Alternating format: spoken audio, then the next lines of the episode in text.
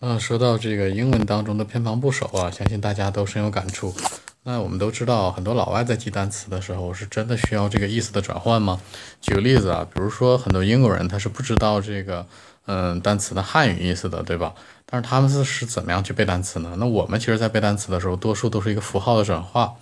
比如说我们在背单词的时候，背一些单词啊，我们都会去考虑它的汉语意思，然后再去硬背。其实这个怎么说呢？就是说是属于。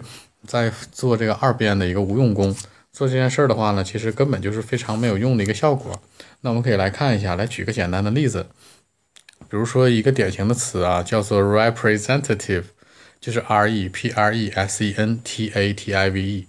呃，那首先的话，大家先不要着急说它什么意思啊。那有人觉得对，它是代表，对吧？可能我非常熟这个词儿，我也认识这个单词。但是主要问题在于吧，你所你所所谓的这个认识这个单词，其实就是你所记住的这一串英文字母的组合，以及这个汉字的意思叫做代表。你是还是在硬背？呃，基基本来讲的话，你要是想每个单词都这样去背啊，到后期你想到五千词汇以后去拓展，一直拓展到一万，包括一万五到两千，sorry 到两万，那其实是非常非常累、非常费劲的。那么下面来讲，咱们可以根据这个英语当中的偏旁部首来想一想，这个代表到底是怎么出来的。呃，我们知道这个是每个词前面会有部首啊，叫做前缀，就是 re。re 在英语里面是一个偏旁部首，它表示的是重复和回来。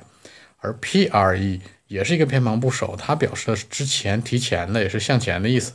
而 sent sent 是一个偏旁部首的意思，叫做什么？发送，对吧？这个大家都知道。那 a 呢？这里面问题来了。a 其实吧，它是偏旁部首之间的一个连接键，就说白了，是为了让它发音更好听。为什么呢？因为这个两个里面当中，a 是需要去衔接两个辅音字母的一个连读。因为说如果两个辅音字母放到一块儿是没有办法去区分开的，会费劲，它也不符合英文的发音规律。所以说用一个元音字母 a 来隔开一下。而最后结尾的 t i v e 也是一个偏旁部首，它是什么意思？代表人。呃，那这几个偏旁部首放到一块儿什么意思？就是 r e 代表什么？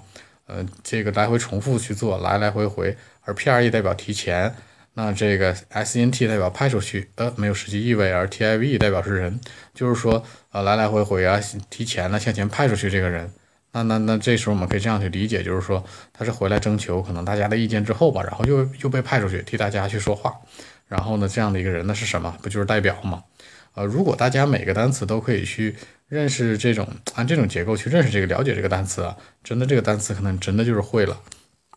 那我们除此之外呢，可以再说一个例子啊，叫做 psychology。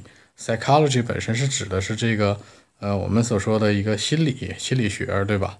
那一般来讲呢是 p s y 前缀，它等于就 s c i，也就是 science，代表是知道的意思，是是了解呀，清晰。而 c h o 那它代表的是心的意思，是那个 heart，你的心脏的心的意思。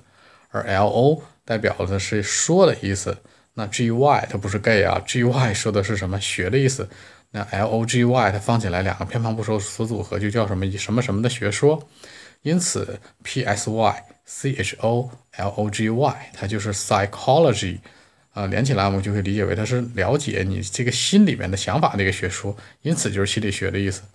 嗯，基本来讲，这种方式去类推，其实有很多种。那我想说的一点，最主要的内容就是说，大家去背英文单词，不需要死记硬背去背这个汉语意思，而且真的就是两种语言之间是很难有这个百分之百相对应的。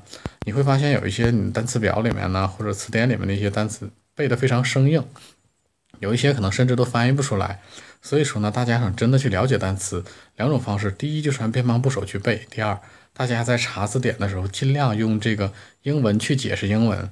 那么接下来的问题就是说，呃，英语里面会有多少个偏旁部首呢？那我们怎么样去学和做它呢？之后这次会做一个总结，会跟大家一起去分享。当然，互联网上啊，还有各个这个培训机构有很多，那这次会筛选出来一些，跟大家一起去分享。